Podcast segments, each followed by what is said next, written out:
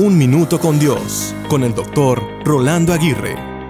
Es toda una desgracia. No puede ser. Son expresiones que surgen de una reacción a una situación, evento o circunstancia en la vida. Una desgracia puede ser una noticia abrupta, una circunstancia difícil o un desafío prolongado. Una desgracia puede ser algo horrible e inesperado o una situación adversa que surge de la terquedad del pecado y de la rebeldía del ser humano. Alguien dijo que la desgracia más grande es la de buscar ser amado y no serlo, el buscar el significado en la vida y no hallarlo, y el querer ser trascendente y no poder lograrlo. ¿Cuál consideras que ha sido tu desgracia?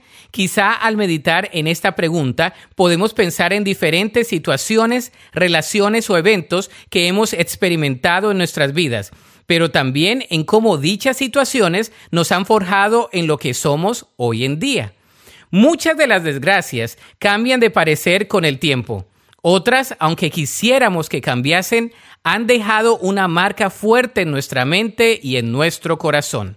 Sin embargo, Dios es experto en convertir nuestras desgracias en experiencias de aprendizaje y nuestros dolores más profundos en experiencias con significado que aunque sean dolorosas, pueden cobrar propósito para ayudar, consolar y aconsejar a otros.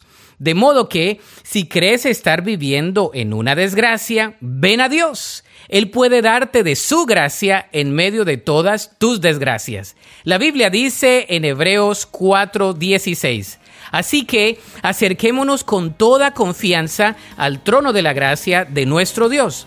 Allí recibiremos su misericordia y encontraremos la gracia que nos ayudará cuando más la necesitemos. Para escuchar episodios anteriores, visita unminutocondios.org.